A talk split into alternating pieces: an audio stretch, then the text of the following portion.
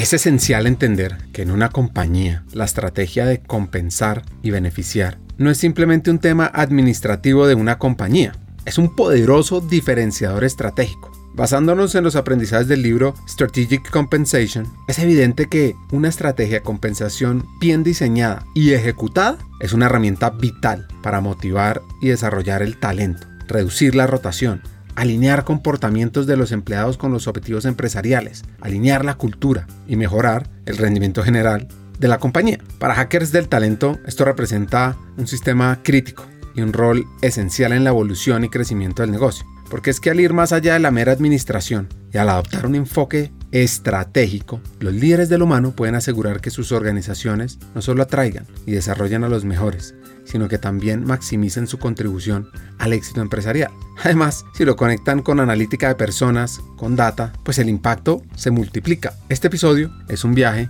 por el mundo, además de una profundización sobre compensar y beneficiar.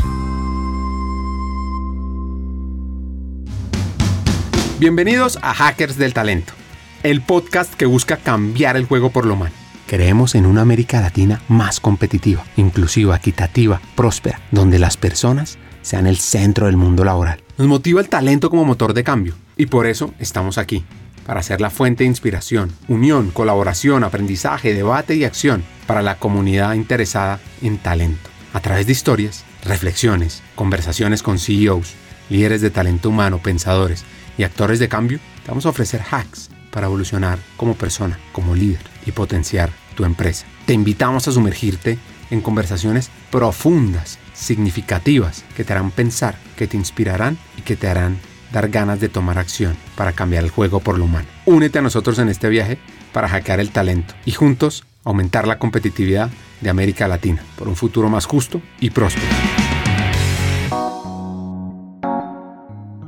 Nuestra invitada de hoy se llama Patricia Pines. Y antes de contarle de qué compañía está, hablamos de uno de los grandes retos que tiene hoy, que se llama consistencia, aprender a contar historias, storytelling como una consistencia en la forma que hacemos las cosas, que ahorita no existe mucho y es mucho como país a país, pero una consistencia pero que permita también flexibilidad dentro de los mercados, ¿sí? Porque entre mi región hay mercados muy, muy diversos, la región es toda América, pero hay mercados como Estados Unidos que obviamente son gigantes y son mercados mucho más maduros y después tienes un mercado como Jamaica que es muy diferente, entonces tener como un lineamiento pero que te permita flexibilizarte en la medida que lo necesites. La otra cosa que quiero trabajar muchísimo es en la parte de storytelling y comunicación. Todo lo que hacemos nosotros al final tiene un fin y tiene un producto y si no lo explicamos bien va a quedar la percepción del empleado como la historia que se cuenta desde el punto de vista de salarios o de beneficios. Entonces, si contamos la historia de por qué hacemos lo que hacemos, explicamos bien, hay una oportunidad definitivamente de, de hablar de tema de compensación. Eso siempre pasa en todas las compañías, como que siempre compensación es una caja negra y mi experiencia ha sido que cuando empiezas a contar darle a la gente como que, ah, bueno, sí, tiene sentido lo que estás haciendo. Ah, ok, ya lo entiendo, muchas gracias. Entonces, abrir un poco esa caja negra para explicar lo que es la filosofía, lo que es cómo, cómo aplicamos nuestras políticas, etcétera. Y también contar de una manera tanto a los empleados como a los candidatos todo lo bueno que hacemos desde el punto de vista de compensación y beneficios en cada uno de los mercados. Y al final es bien diferente, ¿sí? Porque sobre todo la agenda de beneficios siempre cambia de acuerdo a cada país.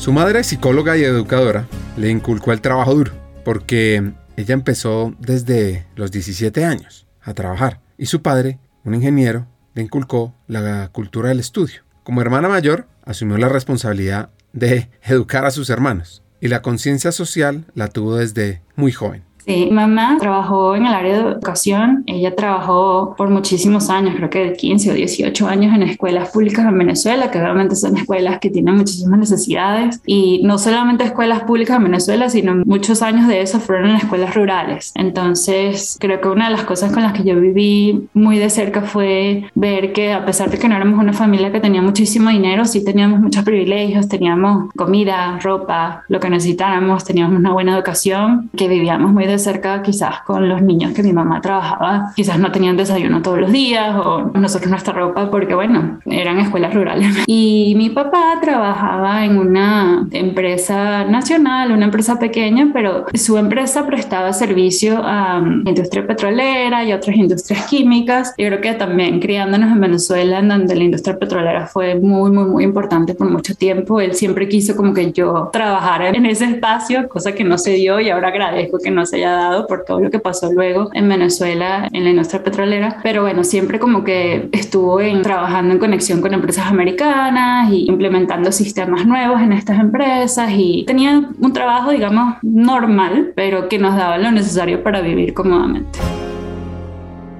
Esta líder que trabaja en Campari en compensación y en beneficios tiene dos recuerdos que le suben la energía al recordar la infancia? Yo creo que los recuerdos más chéveres que tengo de mis papás, tengo recuerdos súper grandes de niña. Creo uno, dos chéveres que me suben la energía. La primera es que mi papá como que todos los domingos o los fines de semana buscábamos una actividad que hacer. Entonces nos llevaba a montar bici, montábamos bici muchísimo. En Caracas había unos parques donde uno podía pasar bicicleta y cerraban autopistas los fines de semana y, y muchas veces montábamos las tres bicicletas de los tres niñitos en el carro y eso me recuerdo mucho, la montada de bicicleta con mi papá. Y otra cosa muy chévere que recuerdo de mi familia y que de hecho muchos nosotros recordamos de esa manera, es que mi abuela por parte de papá son españoles. Mi abuela se vino para Venezuela por la guerra civil española, como muchos españoles. Y mm, una de las cosas que ella hacía es que todos los domingos teníamos que comer como familia. Y era reunir a toda la familia, sus tres hijos, uno de ellos era mi papá, mi tía, mi tío, con todas sus familias a comer. Y yo no sé cómo hacía mi abuela honestamente, porque alimentaba que sea 15 personas con dos pollos, o sea, no sé cómo hacía, rendía la comida maravillosamente. Claro, una mujer que se crió en la guerra hacía maravillas, pero nos reunía y quizás en ese momento, no sé, de adolescente, cuando te mandan a ir a casa de tu abuela todos los domingos, obviamente no es lo que más te gusta. Y a veces decía, uy, qué lata tener que venir para acá. Y ahora en retrospectiva lo pienso como que, wow, esta mujer qué espectacular fue que mantuvo a su familia reunida. Mis primos y yo somos unidos y siempre recordamos esos tiempos con muchísimo cariño y de hecho después de que mi abuela ya, digamos, estaba más viejita, tomamos la tradición nosotros y nosotros éramos los que nos reuníamos, los que reorganizábamos, bueno, quién trae la comida, quién hace esto, quién hace lo otro y la mantuvimos viva hasta que, bueno, ya yo no estoy viviendo en Venezuela, también tengo primos que están viviendo en otras partes, pero cuando logramos reunirnos siempre recordamos eso como algo súper especial de nuestra niña.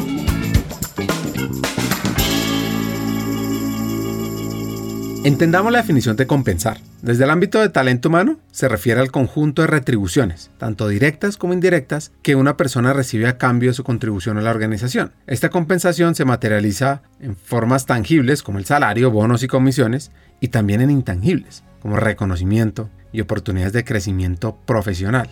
La finalidad principal, primero pues es atraer, después motivar y tercero, asegurar el compromiso de las personas para que en lo mejor de sí garantizando que se sientan valoradas y recompensando adecuadamente por su aporte al éxito y desarrollo de la organización.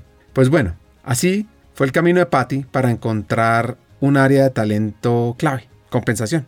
Bueno, yo me siento que fui muy privilegiada porque tuve una educación de alguna manera superior dentro de, en el sentido que pude estudiar en un colegio bilingüe toda la primaria. Entonces, para mí aprender inglés fue de la misma manera que aprender español, lo aprendí al mismo momento y eso, a pesar de que después me cambié a un colegio normal, en, solo en español, me dejó una base súper buena que algo que me ayuda muchísimo a lo largo de mi carrera luego, ¿no? Mis papás con muchísimo esfuerzo pudieron hacer eso y nada, después ya cuando éramos tres hermanos y algunas situaciones que pasaron, ya al final tuvimos que cambiar, pero para mí me quedó esa base de inglés que me ayudó muchísimo. Y nada, después cuando me estaba graduando del colegio, llego así como a la encrucijada de decir, bueno, ¿qué es lo que quiero ser? Y yo pensé que yo quería ser odontóloga porque mi madrina era odontóloga, ella lamentablemente falleció cuando yo tenía 15 años y yo la tenía así como una persona que yo, digamos, veía de forma muy positiva, la tenía como una una imagen muy positiva de mi vida y yo pensé, nada, quiero ser como ella, de cierta forma era como que la buena estudiante de la familia, entonces nada, buena estudiante, medicina, odontología,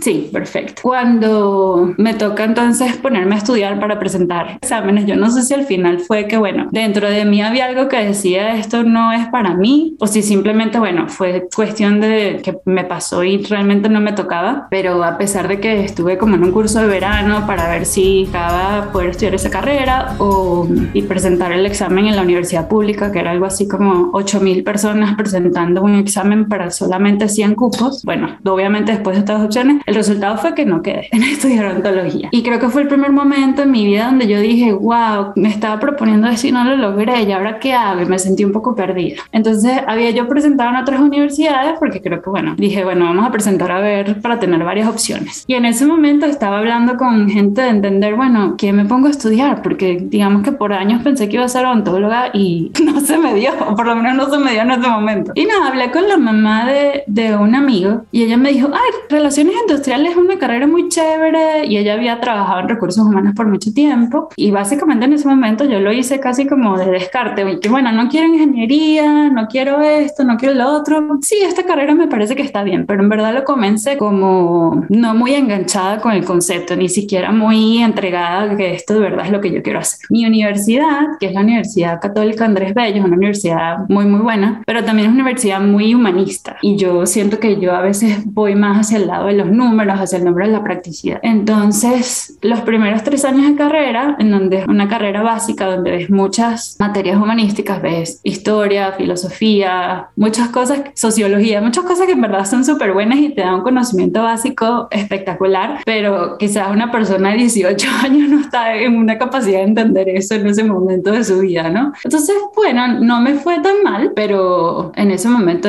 estaba como que solo enganchada con la universidad. De hecho, a mí me da mucha risa ver a la gente que dice, ay, la universidad fueron los mejores años de mi vida. Realmente para mí, yo pasé por ahí, yo iba a la universidad, presentaba mis exámenes, tenía un grupo de compañeros de universidad, pero para mí, sobre todo los primeros años, no fue una época memorable. Después, en cuarto año, en mi carrera empiezas a ser mucho más especialista. Entonces empiezas a decir si tú quieres irte por el área de relaciones industriales, eh, sociología o trabajo social. Y dije, bueno, ya que estoy aquí ya tres años, quiero trabajar en recursos humanos, voy a escoger la carrera de relaciones industriales. Ya eran materias más, digamos, especializadas sobre lo que hace recursos humanos y una de ellas era compensación. Y mi profesor era gerente de compensación para 3M. Entonces para mí fue un contraste, tener esa clase fue un contraste y como que finalmente me abrió los ojos a cosas que podían pasar en la función, porque en vez de ser una persona que venía y nos traía un libro que te tenías que memorizar, no sé qué teoría, venía con problemas prácticos, nos echaba cuentos de lo que tenía que hacer todos los días en el trabajo, nos ponía cosas súper prácticas y eso a mí me enganchó, eso me encantó. Dije, wow, apenas vi esa materia, dije, esto es lo que yo quiero hacer, esto me encanta. Y tanto fue así que, bueno, me fue buenísimo en esa materia. El profesor me, de hecho, fui como que la preparadora para el año siguiente, cuando estuve en mi último año de universidad, fui la preparadora para el nivel anterior, lo ayudé cuando tenía que hacer los exámenes de la gente, me dijo, Patricia, ayúdame a hacer las preguntas. Bueno, quedé como que súper enganchada y de hecho dentro de recursos humanos yo he trabajado en muchas áreas, pero compensación es lo que me apasiona y donde la mayor parte de mi carrera me estaba enfocando.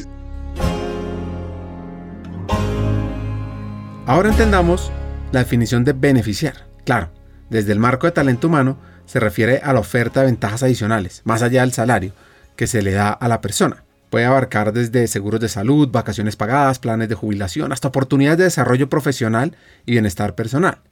El propósito de estos beneficios es potenciar la calidad de vida del talento, fomentando un equilibrio entre la vida profesional y personal, promoviendo compromiso y lealtad hacia la organización. Porque es que al proporcionar un paquete de beneficios atractivo, innovador, personalizado, las empresas pueden posicionarse como empleadores preferentes y asegurar la continuidad y el crecimiento del talento a lo largo de los años. Claro está, que si eso lo combina con un propósito que se vive, con una gran cultura, con posibilidades de evolucionar y desarrollarse, el impacto se vuelve exponencial. Pues bueno, nuestra hacker inicia en una práctica laboral y se le abre una puerta en Kraft Foods, a nivel de headquarters para la región tenía un programa en donde contrataban a gente joven, recién graduada generalmente, con poca experiencia de países, como llaman, en desarrollo, para que fueran a trabajar a los headquarters por 18 meses durante una asignación en cada uno de los equipos y después si las cosas iban bien, te podían contratar nuevamente o en tu país de origen o en otro país donde tuviera la necesidad. Y yo recuerdo que estaba hablando con el director de recursos humanos en ese momento y me dice, oye Pati, ¿tú no conoces a nadie que forme parte de ISEC, que era la organización que junto con que ayudaba a Kraft a obtener las visas de estas personas? Y le digo, no, mira, la verdad no conozco, pero ¿por qué lo están buscando? Y me dice, no, porque es que hay una persona que habían seleccionado para trabajar en esta pasantía en el equipo de compensación de Latinoamérica y resulta que la persona a último minuto decidió no ir y están buscando a una persona que vaya a Nueva York por 18 meses a trabajar en el equipo de compensación. O sea, me dicen, compensación, Nueva York, 18 meses, a mí se me abren los ojos como que, wow, esta es mi oportunidad. Y a veces siento que muchas veces en mi vida me ha pasado de que estoy en el momento correcto, en la oportunidad correcta y eso es importante es eso. Entonces yo le dije, mira, no conozco a nadie, pero yo estoy interesada, ¿dónde firmo? ¿Dónde me pongo que yo quiero participar en esta oportunidad? Y me dijeron, bueno, sí, chévere, vamos a mandar de currículum a ver que hagamos el proceso. Nada, tuve el proceso de entrevistas, primera vez que tengo un proceso de entrevistas en inglés y obviamente yo los nervios de punta, pero nada, me fue bastante bien. Y nada, de repente me dicen, bueno, sí, te vas a Nueva York. Y yo así como que, ¿qué? Yo no le he dicho nada ni siquiera a mi mamá, ni a mi papá, ni a nadie. Y en ese momento uno tenía que fondearse los costos de ir hasta allá. O sea, ellos te contrataban, pero tú tenías que llegar y tenías que tener dinero como para setear dónde vivir, etcétera. Y yo recuerdo que mi jefa en ese momento, que confía en mí tanto, que me dijo, Pati, yo te doy el dinero, porque yo tampoco tenía mucho dinero en ese momento, me dijo, yo te doy el dinero para que te vayas y yo sé que tú me lo vas a pagar. Y nada, fue como que, wow. Qué emocionante tener un jefe que lo apoye a uno. Y también como muy temprano en la carrera se le abre a uno el mundo, ¿no? que haya gente que confíe en ti para decirte, bueno, y de hecho yo sigo en contacto con ella todavía porque ha sido parte de mi vida, ¿no? Pero yo decía, Nata, es que imagínate, yo no tengo este dinero para pagarme el pasaje y nada, o sea, voy a necesitar pagar la renta cuando llegue allá y ¿qué hago? Porque además Venezuela en ese momento tenía control de cambio, ¿no? Y era muy difícil para nosotros tener dólares. Me dice, no te preocupes, aquí está el dinero. Es una persona demasiado generosa y espectacular. Me dijo, yo confío en ti, yo, yo sé que tú vas a brillar y aquí está el dinero y yo sé que tú me lo vas a pagar. Entonces, bueno, hice milagros, conseguí un pasaje de la prima del novio que yo tenía que trabajaba en una aerolínea y obviamente me salió que sí súper barato. Obviamente llegué a alquilar casa con otros roommates y tenía colchón en el suelo. Los sacrificios que hace uno cuando está creciendo, ¿no? Todas esas cosas. Pero el hecho de decir, me gradué de Venezuela y nada, me estoy yendo a Nueva York a trabajar. ¡Wow! Eso fue para mí como que no me lo podía creer. Y yo, o sea, había, había estado en Estados Unidos varias veces, pero nunca había estado en Nueva York y creo que uno de los momentos que a mí nunca se me va a olvidar fue cuando de 23 años, bueno, obviamente cuando digo trabajar en Nueva York no era Manhattan, era Nueva York en las afueras. Y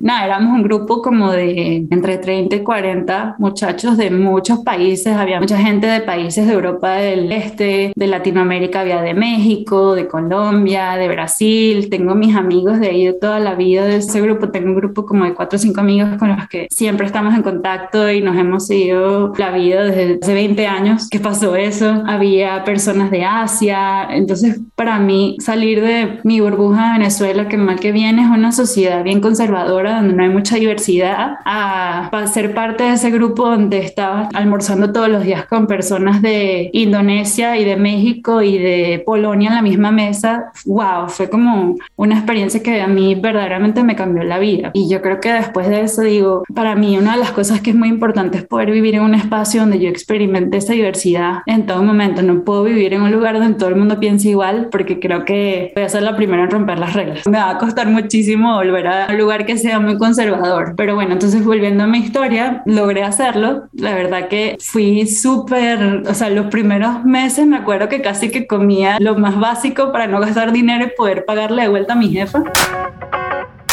La capacidad de ahorro es una cualidad para prepararse para el futuro.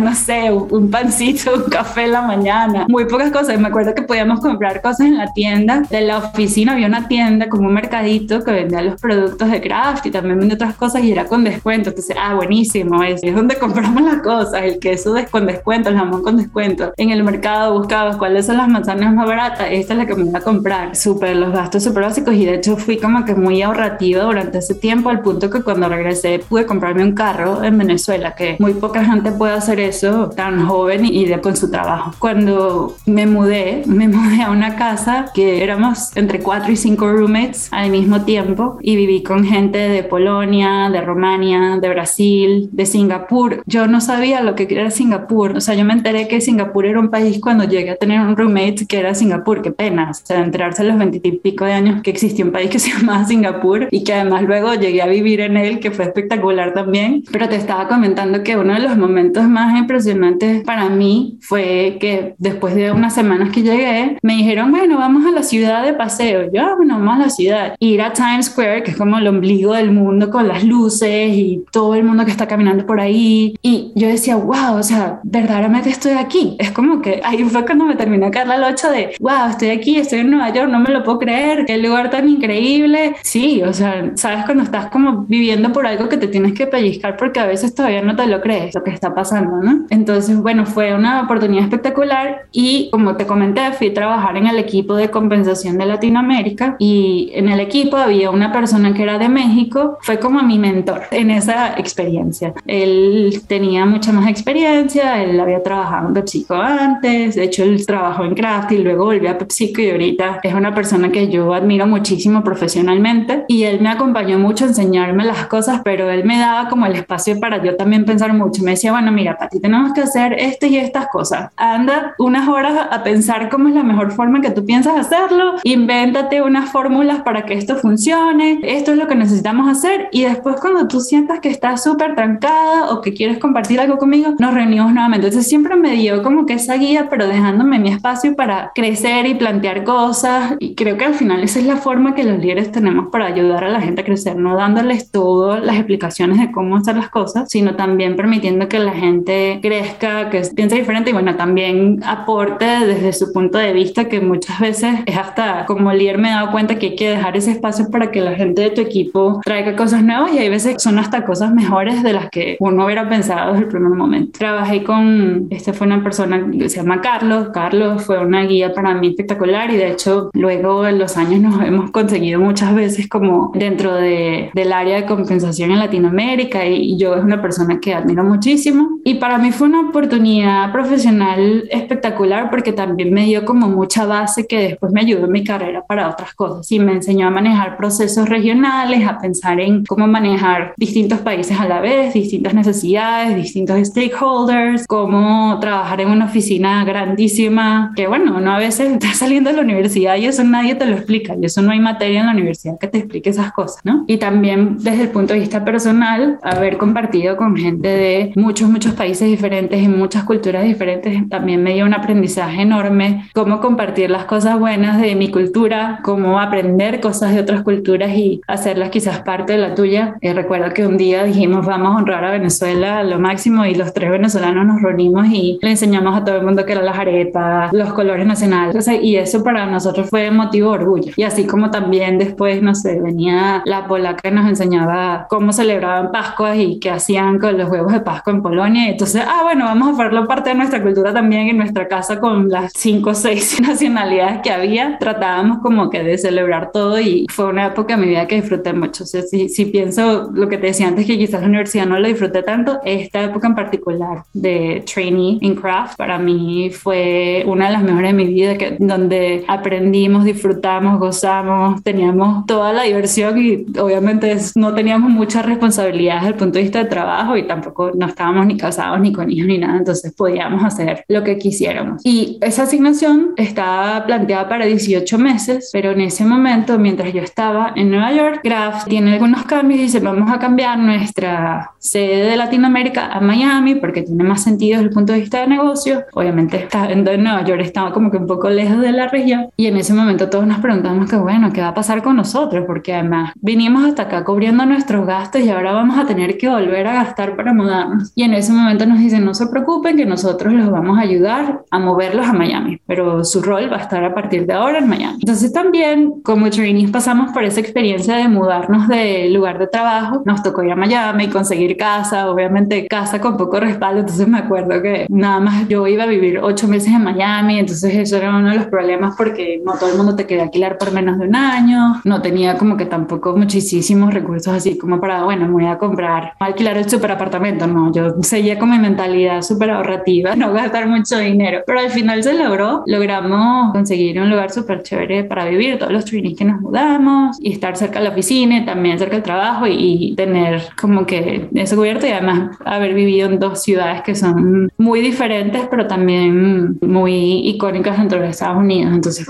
para mí eso fue una súper oportunidad. Digamos que el tiempo que pasé en Miami quizás fue el tiempo donde me uní más con el grupo con el que me quedo conectada ahorita, que fue gente de Latinoamérica. Nada, compartimos momentos espectaculares desde el punto de vista del trabajo y cómo prepararnos para presentaciones. Muchas veces en esos roles nos tocaba organizar reuniones para toda la región, nos tocaba organizar procesos para toda la región y, y la interacción que teníamos en el día a día era con directores muy, muy senior, cuando nosotros apenas éramos, digamos que unos pichones con poca experiencia y creo que eso fue muy formador en el sentido de cómo desenvolverte en un ambiente de trabajo, cómo manejar la forma de presentar tus ideas, cómo organizar cosas y cómo conectarte con gente de distintas culturas dentro de la región de Latinoamérica. Y eso fue un aprendizaje muy, muy grande que me quedó. En ese momento, volver a Venezuela era complicado. La visa además no la dejaba quedarse.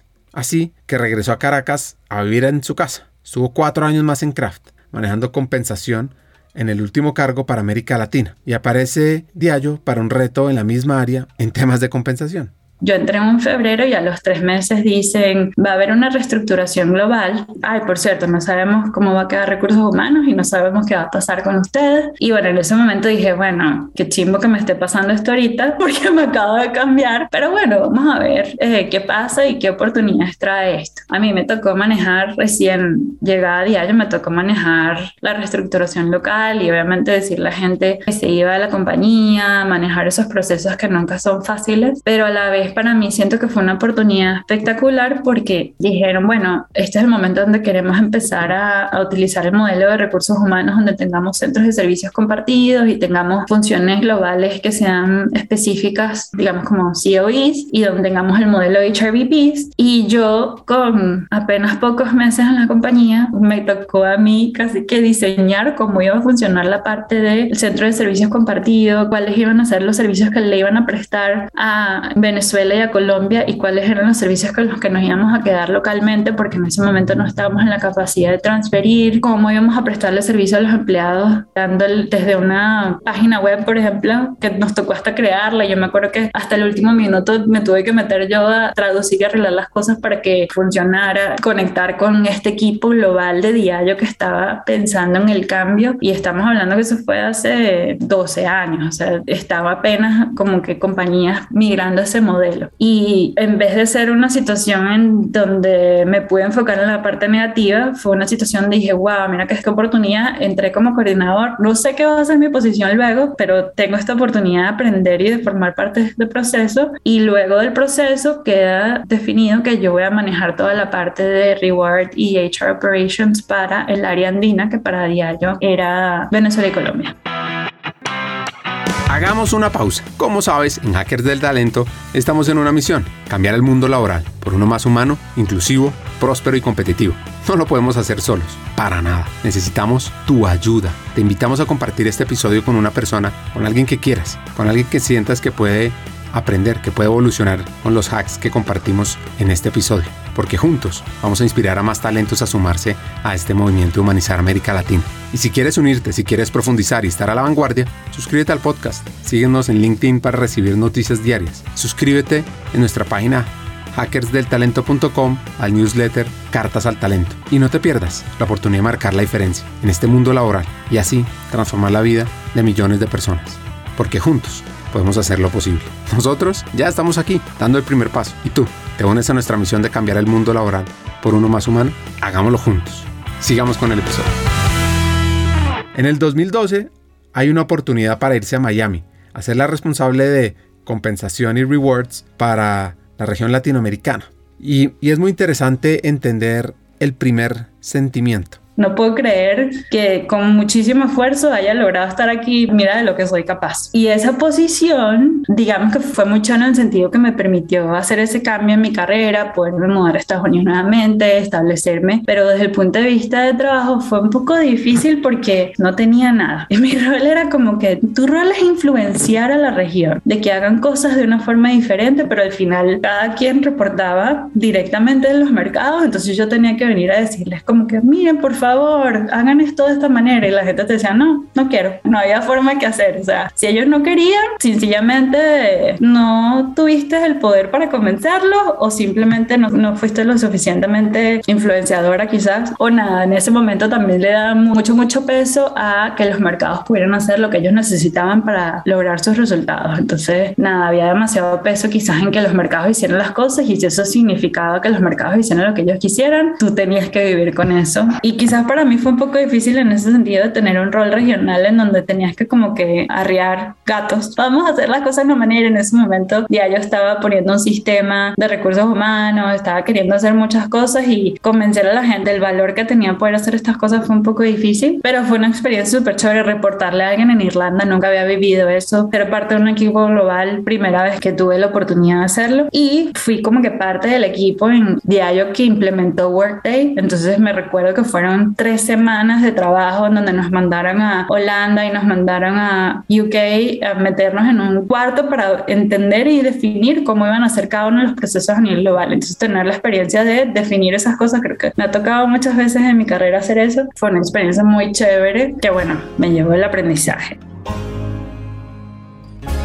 Diallo pasa por un nuevo proceso de reestructuración donde quitan los temas regionales. Y Patty comienza a manejar el sistema de aprendizaje para los 25.000 empleados globales, por supuesto con un equipo a cargo en diferentes países la primera vez que me tocó tener reportes que no estaban basados conmigo en el mismo lugar y eso también fue un aprendizaje muy muy grande. En ese momento yo tenía un equipo de cuatro personas, de las cuales una estaba basada conmigo en Miami y el resto, los cuatro que restaban, estaban basados en Irlanda y en Escocia. Y entonces, bueno, había un tema ahí de barrera de, digamos, de acento, porque el inglés es diferente, una barrera cultural y quizás las personas que estaban trabajando conmigo sí eran de carrera desde el área del learning y yo no, entonces también ellos lo veían como que, bueno, ¿qué hace esta persona, esta intrusa que no sabe nada de nuestra área, pero ahora viene a ser nuestra jefe? Y me tocó a mí como que saltar algunas barreras en decir, bueno, mira, sí, yo no soy la experta y para eso están ustedes porque son los expertos, pero yo estoy aquí porque voy a liderar el equipo, vamos a pensar diferente, vamos a lograr cosas bien chéveres. Y en un periodo de dos años que yo lideré ese equipo, implementamos cosas espectaculares, lideramos cosas globales para los 25 mil empleados que tenía Diallo en ese momento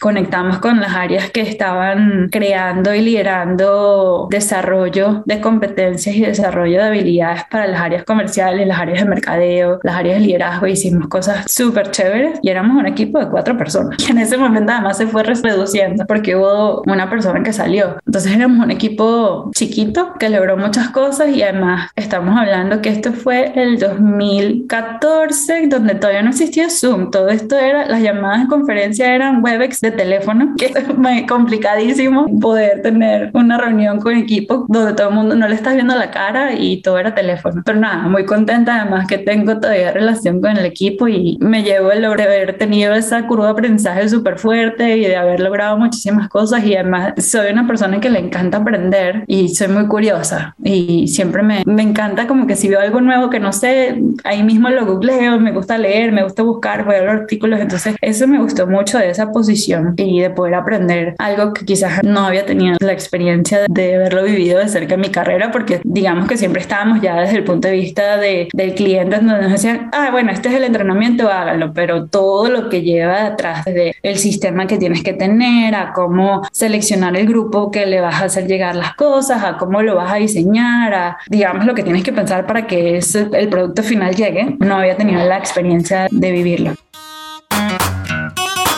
Otra reorganización sucede, porque las tareas que su equipo hacía y ella hacía, las mandan a la India. Y ella además pues empoderó a su equipo. Y su posición pues dejó de existir. Así que, pues, haciendo bien el trabajo, vuelve al rol de compensación para América Latina. Eso sí, ahora ella tiene influencia e impacto. Y me gusta esta parte de su historia porque tuvo un momento de evolución de liderazgo. Y lo primero que realizó fue diseñar un nuevo modelo. Me reuní con colegas de otras empresas de consumo masivo, obviamente contacté a gente que había trabajado antes o que eran parte de un grupo que nosotros teníamos en Latinoamérica y saqué muchas ideas de cómo lo habían hecho empresas y también dije, bueno, todo esto está bien, pero obviamente tenemos que buscar la manera de que esto también funcione dentro de la cultura y la organización de diario, que en algunas cosas es diferente, por eso también busqué como que adaptarlo a lo que eran nuestras necesidades y cómo estábamos definidos. Y yo lideré ese equipo por casi tres años y es, digamos que una de las experiencias que más me marcó, porque si bien ya yo tenía gente, ya yo tenía años siendo como manager de gente y teniendo gente que me reportara a mí, creo que ese fue el primer momento en donde de verdad dije, wow, mira lo que uno puede lograr a través de otros y me separé del rol de hacer cosas yo directamente. Me di cuenta que como líder mi rol era estar ahí para mi equipo, apoyarlos, motivarlos, coacharlos, escucharlos, pero dejar que ellos hicieran. Y dejar que ellos hicieran significaba que ellos iban a aprender, que ellos se iban a equivocar y ellos iban a seguramente hacer cosas mucho más maravillosas que las que yo les iba a decir que hicieran. Y nada, yo iba a ser como que su paracaídas de emergencia en caso de que ellos necesitaran un apoyo, pero no iba a ser yo las cosas directamente. Fue una experiencia para mí espectacular. Tuvimos la oportunidad de hacer algo con la agenda de beneficios en la región súper innovador que ninguna otra región en Diallo había hecho hasta el momento y que de hecho sirvió como plan piloto para otro proyecto mucho más grande que después Diallo se llevó en el área de beneficios, de entender cómo reflejábamos los valores de la compañía y lo que queríamos representar en la oferta de compensación total. Entonces, cómo asegurábamos que nuestra posición desde el punto de vista de diversidad también se reflejaba en los beneficios que ofrecíamos como compañía, cómo asegurábamos que lo que queríamos hacer desde el punto de vista de equidad, de todo lo que representábamos como compañía, se veía también reflejado en nuestros beneficios. Y de cierta forma yo siento que la región de Latinoamérica América dentro de ese grupo global de compensación siempre fue como la tacita de plata. Obviamente lo voy a pensar así porque era mi región, ¿no? Pero siempre fue un muy, muy buen ejemplo para otras regiones de cómo hacíamos las cosas, de cómo teníamos mapeados los procesos, cómo manejábamos nuestros stakeholders y que muchas veces en empresas que son de casas matrices, no sé, en UK o US, tú pensarás que en esas regiones son donde tienen los procesos más desarrollados, pero al final no es así y y en este caso teníamos en Latinoamérica un proceso y una región que bueno, que tenía cosas espectaculares que quizás en otras regiones no habían hecho hasta ese momento, incluso desde el punto de vista en casa matriz en muchas cosas. Cuando ya tenía como, yo en ese momento estaba en Estados Unidos. Entonces logra que le salga la nacionalidad en los Estados Unidos. ¿Lista para instalarse? Cuando un jefe le dice lo siguiente. Y él me dice, tengo una idea loca. Y yo, ah, bueno, sí, ¿cuál es la idea loca? Me dice, bueno, Pati, es que yo tengo este tema en Asia donde él tenía como que dos gerentes, pero que al final, cuando tienes dos gerentes en un equipo, no hay nadie que verdaderamente esté mandando. Sí, entonces al final como que no se estaban alineando muy bien y casualmente uno de ellos se fue, renunció para irse a otro lado y me dijo, yo quiero que tú vayas a Asia y hagas lo mismo que hiciste en Latinoamérica, porque yo necesito que alguien ponga control allá, que estoy muy lejos, obviamente él no se iba a ir, él estaba en Estados Unidos y ya estaba a punto de jubilarse pronto. Y además tú has hecho un trabajo espectacular y me encantaría que fueras y lo hicieras allá y es una oportunidad para tu carrera también. Y cuando me lo dicen, yo en ese momento estaba en un momento de vida donde dije, bueno, si quiero un cambio, yo llevaba viviendo en Miami seis años y yo estaba empezando a pensar que quería vivir en un lugar donde hubiera un poquito más de diversidad, porque siento que Miami es un lugar donde hay mucho latino, pero no hay diversidad más allá de eso. Y también dependiendo del lugar de Miami donde vive. Hay gente que ama Miami y para mí fue un lugar chéverísimo para vivir, pero estaba queriendo otra cosa. Y nada, yo dije, sí, bueno, dime, ¿dónde firmo? A ver, depende. Si las condiciones están dadas, yo mucho, con mucho gusto lo hago. Afortunadamente, mi esposo tiene, él es eh, barbero y tiene como que la facilidad de trabajar en muchos lugares y eso ha sido también algo que me ha ayudado a mí a poder, a que, que nos podamos mover en varios sitios y tener tener esa flexibilidad, que yo sé que hay muchas mujeres y bueno, muchas parejas en general que cuando hay carrera, cuando las dos personas en la pareja tienen una carrera, generalmente una tiene que sacrificar por la otra si quieren tener una experiencia internacional. Entonces, bueno, hubo conversaciones, fueron varios meses de entender cómo iba a pasar, si iba a ser una asignación, qué me iban a dar, si aprobaron el presupuesto o no. Y me acuerdo que en ese momento yo hice una reunión con mi equipo, la primera y única reunión que hice con mi equipo en México. Los reuní, tuvimos sesiones de equipo para consolidarnos después de dos años trabajando juntos, logramos vernos, hablar de planes a futuro, de las cosas que nos sentíamos orgullosos como equipo de haber logrado. Y de regreso al aeropuerto, mi jefe estaba en el carro conmigo porque nos íbamos a ir a la misma vez y me dice, bueno, solo quiero que me digas si de verdad estás dispuesto a hacerlo o no, porque yo después de esto, yo creo que sí, y, si estás dispuesta, entonces lo activamos todo. Y yo, bueno, mire, sí, sí estoy dispuesta, me parece una oportunidad espectacular, quiero hacer. En ese momento se estaban hablando de dos posibilidades, de que la posición estuviera basada en Singapur o en China. Bueno, obviamente Singapur me parecía que iba a ser más fácil para mi familia desde el punto de vista de transición, pero no estaba cerrada que fuera en China, aunque bueno, iba a ser una experiencia diferente. Y ahorita en retrospectiva, menos mal que no fue China por el tema de COVID, de cómo lo difícil que fue China, todo el manejo de COVID. Pero bueno, al final me dicen, no, mira, escogimos que es en Singapur, ahí están las posiciones regionales y, y todo se dio. La compañía me apoyó muy bien y nada, nosotros como familia decidimos vender nuestra casa y vender casi que todo y nos fuimos a Singapur con muy pocas cosas, vendimos el resto porque pensamos como que, bueno, nunca había ido a Asia, nunca había ido a Singapur, no, como te dije antes, ni siquiera, hasta hace poco, ni siquiera sabía que existía y no sabía lo que me iba a esperar. No tenía ni idea, o sea, había escuchado maravillas, todo el mundo que le decía me voy a mudar a Singapur, todo el mundo, wow, qué espectacular. Yo viví en Singapur o viajé a Singapur y es lo máximo. Mi hermana había viajado por turismo a Singapur, pero yo nunca había ido. Y como es tan lejos, porque viajar de Estados Unidos te lleva un día y yo tenía una hija, no tenía con quién dejarla en ese momento, yo dije, no, ya nos aventuramos ya cuando sea el momento de irnos y ya. O sea, no voy a estar yendo a conocer porque es muy difícil. Yo estoy convencida de que me quiero ir y ya. Y mi esposo, súper lindo, él me dijo, no, yo te acompaño donde sea, vámonos. Quiero que te imagines hoy por hoy en esta compañía y que de pronto te lleguen con una carta de beneficios que tenga lo siguiente.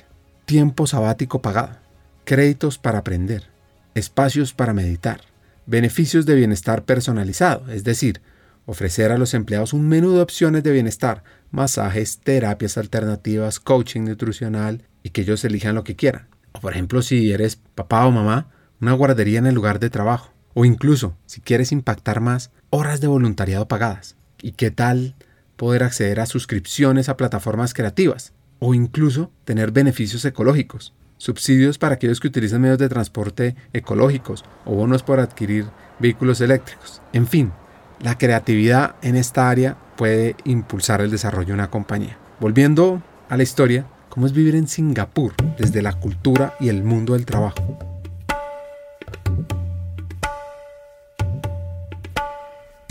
Y bueno, fue un cambio muy emocionante, yo creo, porque era como todo era súper nuevo para nosotros desde el punto de vista de desde la comida, lo que nos íbamos a encontrar, caminar en la calle, ver letreros de diferentes idiomas y cómo manejarlo. Llegar a un país que tiene cuatro idiomas oficiales diferentes, tiene muchas culturas y las reconoce todas y también buscar estar inmersa en todas esas nuevas culturas que verdaderamente en Latinoamérica no estamos tan expuestos como hinduismo, budismo y muchas otras religiones y cosas interesantísimas que puedes conocer de viviendo en otros países, ¿no? Desde el punto de vista del trabajo, para mí fue también un reto muy interesante porque de cierta forma los retos laborales que tenía eran bien similares a cosas que había hecho ya en el pasado y, esa fue una de las razones por las cuales me dijeron, queremos que hagas lo que hiciste en Latinoamérica, vayas y lo implementes en Asia. Pero me encontré con una realidad muy diferente, de una cultura diferente, de países que quizás están en situaciones diferentes de aceptar las propuestas que uno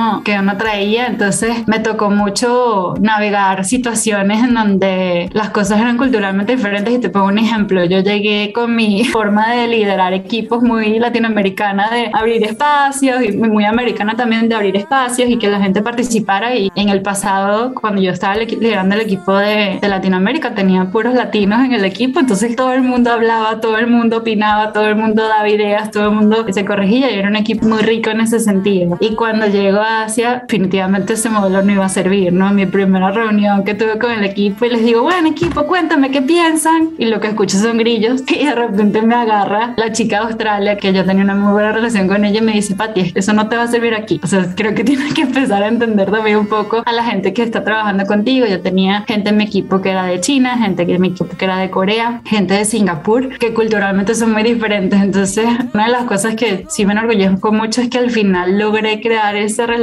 con el equipo en donde quizás ese tema cultural, en donde ellos valoran mucho la jerarquía y lo que diga el jefe es lo que es, pude crear un espacio en donde ellos se sentían cómodos en dar su opinión, en, en quizás romper un poco esas barreras culturales, ¿no? Que para mí fueron bien sorprendentes. Para las personas que se van a mover, atención a estos consejos que nos da esta venezolana sí toca mucho ponerse, bueno, siempre cuando te mudas de país te dan todas estas guías de entiende tu cultura y entiende las culturas hacia dónde vas y cuáles son las principales diferencias y eso te puede ayudar un poco a entender, ah, bueno, a ver, espérate, nosotros hablamos mucho y otras personas son calladas y no necesariamente porque sean calladas quiere decir que no estén considerando ni idea o lo que fuera. Ahorita, por ejemplo, me estoy leyendo un libro que se llama The Culture Map, pero también hay muchas herramientas que las compañías cuando apoyan a gente en transición dan información sobre culturas y tú puedes seleccionar, bueno, yo soy venezolana, voy a Singapur y tengo gente en mi equipo de Australia y de Corea y cómo hago para que todas estas personas sean exitosas en este trabajo, ¿no? Entonces utilizo un poco esas herramientas, pero creo que también poniendo un poco mi vulnerabilidad. Yo soy amante de Brené Brown en ese sentido, en donde pienso que los líderes, mientras más vulnerables son, más abiertos son, crean esa confianza para que la gente diga, bueno, mira, mi líder no es perfecto y entre todos esto es lo que queremos crear. Y me puse mucho corazón en eso, puse mucho corazón en también entender las necesidades que ellos tenían y el tema cultural. Y una de las barreras, te voy a poner un ejemplo súper puntual, ¿no? Diallo es una compañía de bebidas alcohólicas y uno de los mercados donde operaba en Asia era Indonesia. Indonesia, el 80% de la población es musulmana. Entonces, incluso el tema de trabajar para una compañía de bebidas alcohólicas es tabú dentro de la cultura. Hay muchas personas que incluso tienen que pedir permiso a sus familiares para poder trabajar en una compañía así. Y me tocó un poco entender, bueno, a ver, ¿cuál es el grupo de talento que tenemos que estaría primero dispuesto a trabajar en una compañía como la nuestra dentro de esta cultura y entender, ah, bueno, es un grupo muy pequeño y entonces por eso tenemos que tener unas estrategias de compensación mucho más competitivas porque son muy pocas compañías que están peleando por este grupito de nicho de personas. Entender cómo se le hacen las ofertas a la gente en esta situación, entender cómo lo comunicas con los candidatos, entender también cómo manejas beneficios, porque Diallo es una empresa desde el punto de vista de diversidad e inclusión que es una bandera y lo tuteamos en todas partes como queremos cubrir a todas las personas, queremos ofrecer cobertura médica a parejas del mismo sexo, no importa dónde estén, pero por ejemplo ese es el tipo de cosas que Nacia no puede comunicar abiertamente porque puede tener incluso una connotación negativa para la compañía, pero si buscamos como que bueno, vamos a ofrecerlo, podemos tener empleados en esta situación, vamos a asegurar que estén cubiertos, pero cómo lo manejamos también desde el punto de vista de externo para que no fuera un reto. Entonces fue como muy retador en el sentido de que quizás lo que para nosotros queríamos agarrar una maraca y, quitar los cuatro vientos en Latinoamérica de lo que estábamos haciendo, en Asia teníamos que tener una postura mucho más conservadora, quizás en la forma de comunicar algunas cosas o entender cosas diferentes. Creo que me tocó mucho sentarme con las directoras de recursos humanos de tú a tú, entender, trabajar de la mano con ellas, que ellas también vieran lo que yo quería hacer, construir los planes con ellas, no presentarme como la experta funcional, sino decirme, el reto nuestro es contratar el mejor talento. Yo te voy a ayudar a que les podamos pagar lo que tengamos que pagarle y que seamos competitivos. Tú vas a conseguir el mejor talento, tú vas a, tener, los vas a reclutar, los vas a retener, vas a tener los mejores planes de talento y como entre todos vamos a asegurar de que el negocio salga adelante y que esos planes que tengamos de negocio se puedan ejecutar. Entonces es ponernos ahí como un equipo al final y no presentarme yo como la experta funcional.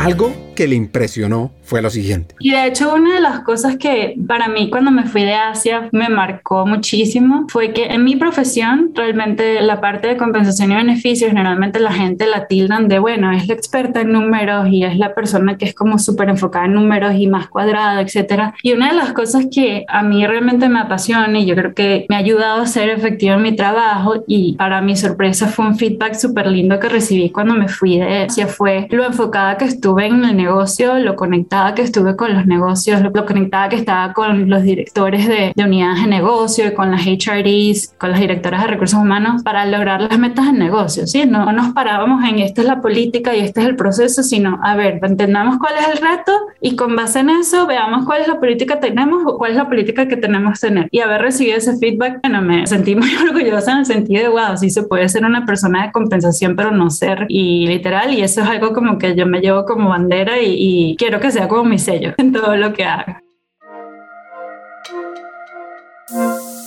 El COVID le presentó una lucha por mejorar los beneficios de los empleados y también fue un momento donde se abre una nueva puerta.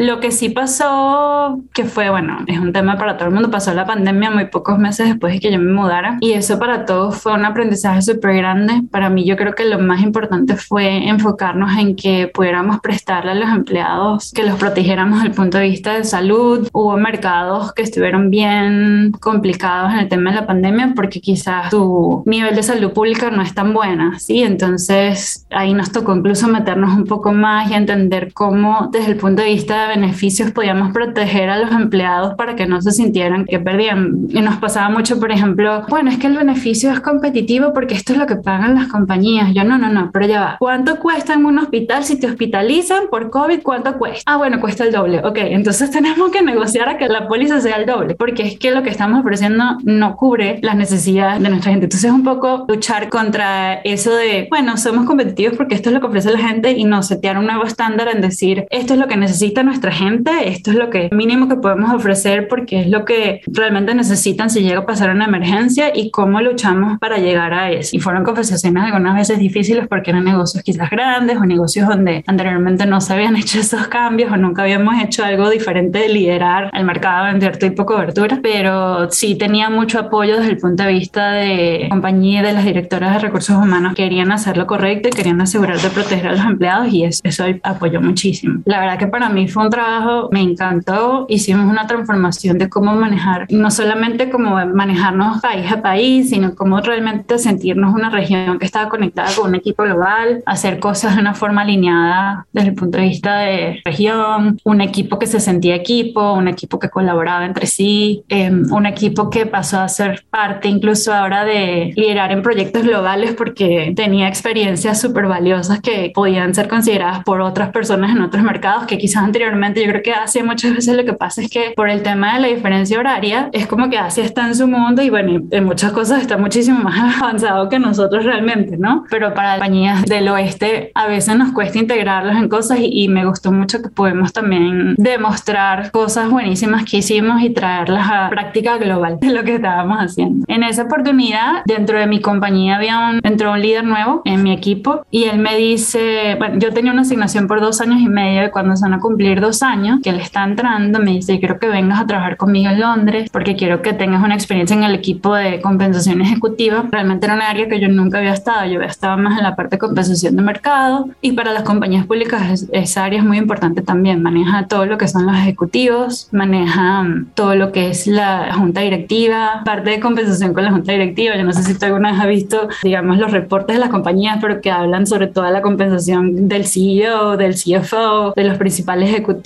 lo que son las políticas, los planes globales. Y para mí, al final terminó pasando fue que mi asignación se cortó, terminó antes de lo esperado. En vez de ser dos años y medio, fueron dos años en Singapur y nos mudamos a Londres en medio de la pandemia en el 2021 para trabajar en este equipo de compensación ejecutiva, que para mí fue una experiencia de desarrollo muy grande. También fue una experiencia de vida, yo diría que retadora, pero bueno, al final es aprendizaje y también me hizo entender un poco qué es lo que me gusta, que dónde, dónde, cuál es el tipo de trabajo que, que realmente me, con el que me conecto más y el que quiero hacer de ahora en adelante. En ese momento ese trabajo es, obviamente es mucho más desde el punto de vista corporativo, es planes globales, como mucho más estructurado. ¿Quieres potenciar a tu equipo, a ti, evolucionar hacia un nivel de desarrollo fuera de serie? Excelente, te tengo noticias. Hemos diseñado un programa de formación pionero en la región con el propósito de equiparte con las habilidades, conocimientos y herramientas esenciales de talento humano para evolucionar en tu rol de liderazgo. Te quiero presentar nuestro nuevo programa de formación, Talento Humano para Todos, programa online en vivo, único en su tipo, creado para líderes de todas las áreas de las compañías, de América Latina, aquellas personas dispuestas a romper moldes y potenciar su liderazgo humano. Ahora, seguro te preguntarás, ¿por qué talento humano para todos es la elección perfecta para mí? Pues mira, vienen cuatro razones. Uno, aprenderás de la mano de los hackers del talento, destacados vicepresidentes de talento humano que están liderando la transformación en sus organizaciones en América Latina, quienes te compartirán las mejores herramientas para potenciarte a ti, a tu equipo y a tu compañía. 2. Te integrarás a una comunidad de estudiantes, de líderes visionarios, personas que como tú están decididas a marcar diferencias significativas en sus equipos, usando las mejores prácticas y herramientas de talento humano, porque es que talento humano no es un área, talento humano es de todos. 3. Nuestro contenido te va a dar una ventaja competitiva. Vas a aprender temas como la importancia estratégica de talento humano, cómo atraer y desarrollar el mejor talento, cómo crear modelos de compensación atractivos, sobre el poder de la cultura organizacional, change management, aspectos legales del mundo laboral, los desafíos del futuro del trabajo, la experiencia del empleado, el liderazgo transformador, y también cómo gestionar la diversidad, la equidad y la inclusión. Y cuarto, por cierto, vivirás un aprendizaje interactivo, dinámico, con sesiones además de coaching entre pares, debates, desafíos y además podrás profundizar en tu aprendizaje al tener acceso a miles de contenidos asincrónicos para aprender a tu propio ritmo. Así que, ¿estás listo? ¿Estás lista para hacer esa chispa que impulse el cambio en ti, en tu equipo en el mundo laboral de América Latina? Únete a Talento Humano para Todos. Comienza tu viaje hacia el liderazgo transformador. Es muy fácil. Regístrate ya en www.hackersdeltalento.com. Buscas Talento Humano para Todos. Te inscribes y arrancas a aprender. Eso sí, solo te digo, los cupos son limitados. Así que no esperes más. Tu equipo y América Latina te necesitan ahora más que nunca, porque talento humano no es la responsabilidad de un área, es de toda una compañía. Y tú como líder vas a aprender cómo potenciarlo. Sigamos con el episodio. Definitivamente fue un gran aprendizaje. Ese trabajo en educación ejecutiva es un, más, es un trabajo que es más de política y estructura y cosas mucho más top, más grandes. Y a mí me está faltando el tema de la dinámica de mercado, de estar más conectada al negocio que manejando estos planes incentivos no necesariamente los estaba allí, ¿no? Pero sí fue una aprendizaje espectacular porque, por ejemplo, me tocó manejar, bueno, tienes que hacer la agenda para las reuniones con el board y los papers y todo lo que se le va a presentar. Y, por ejemplo, había una reunión en específico que hablaba sobre la estrategia de compensación de la compañía y tenías que, en el momento de presentar lo que estábamos haciendo desde el punto de vista de compensación y las políticas y qué tan competitivos somos, dónde queremos estar, qué son las cosas que estamos viendo futuro, etcétera. Y, y daba mucho para exploración, sobre todo ahorita en UK se está hablando mucho el tema de ESG, que es todo este tema de Environmental, Society and Governance, las cosas que las compañías están comenzando a medir en planes de incentivos para que los ejecutivos tomen decisiones en estas áreas. Entonces fue como otro mundo para mí. Era como casi a veces me tocaba leer papers y hacer resúmenes para el CEO. Y eso me hizo también un poco como que salir del día a día de estar resolviendo cosas para poder pensar, para poder pensar cosas que están pasando en el futuro. Y fue un trabajo, en ese sentido fue aprendizaje, fue chévere. Pero sí yo sentía que no, no estaba en el lugar correcto. A mí una de las cosas que me gusta es liderar equipos. Me encanta ver al, cómo la gente logra cosas y creo que te comenté que para mí esa experiencia de Latinoamérica fue transformadora en ese sentido y desde ese momento digo, wow, me encanta liderar equipos y, y en esa posición no tenía nadie trabajando conmigo, yo estaba tomando gente como que coacheándola porque extrañaba tener gente que me reportaba y también me extrañaba esta parte del mercado, entonces llegó un momento en que dije, bueno, creo que voy a empezarme a abrir a ver qué otras cosas hay. También sabía que estar en, en Inglaterra era más un tema temporal, pero no iba a ser un tema definitivo para mi familia y desde el punto de vista de familia mi esposo había dejado de trabajar y cuando nos mudamos a Singapur y también estábamos buscando como que bueno, como él también puede tener una carrera a largo plazo, entonces definitivamente el futuro iba a estar en Estados Unidos. Eh, una de las cosas que yo también quería era tener experiencia desde el punto de vista de compensación en Estados Unidos porque lo que pasa cuando estás en Estados Unidos es que si no has trabajado con Estados Unidos, como que la gente no te considera para roles de Estados Unidos y quería poder tener esa experiencia entendiendo que mi futuro de carrera iba a estar acá. Yo digo que fue como que las estrellas se alinearon porque el día que yo finalmente, yo tenía unos meses pensando como que bueno, ¿qué quiero hacer? ¿Qué voy a hacer desde el punto de vista de mi carrera? Trabajando con una coach personalmente para también hacer esa evaluación personal. Y el día que yo dije y me decidí, ok, me voy a abrir, me voy a abrir al universo y vamos a ver qué sale. Vi una posición y dije, wow, esta posición es para mí, esta posición tiene mi nombre. Y de hecho, una muchacha que ella y yo trabajamos juntas y hablamos mucho de carrera, ella cambió de trabajo y después yo estaba en este proceso y yo se lo mandé el rol y le dije, este rol tiene mi nombre, es Pati, esto se llama Patricia Piñez. Y nada, yo apliqué, eran como las 6 de la tarde en Londres, yo apliqué, la posición estaba en Nueva York y la recruiter me escribió ahí mismo como que cuando hablamos y yo decía, wow, no lo puedo creer, bueno, ya va, keep it cool, le voy a contestar el sábado para que no piense que estoy así tan como que con ganas de cambiar, pero nada, fue un proceso súper rápido. La posición, el puesto donde estoy ahora era para trabajar en Campari, manejando toda la región de Américas, manejando compensación desde el punto de vista del mercado, que es lo que me apasiona. Tenía la experiencia de Estados Unidos, que me apasiona. Tenía además de compensación, también manejaba la parte de movilidad y la parte de HR Analytics, que son dos áreas. Movilidad, no voy a decir que me apasiona, pero un área que la he manejado anteriormente y, y la entiendo y, y me gusta que tenemos la oportunidad de crear cosas nuevas en este espacio. Y HR Analytics me parece que también es un espacio fascinante porque es un espacio donde puedes a través de data tomar decisiones, informar decisiones de negocio y bueno, obviamente aquí en este Campari tenemos muchas oportunidades para hacer, ¿no? Pero me gusta mucho cómo puedes utilizar la data para tomar decisiones.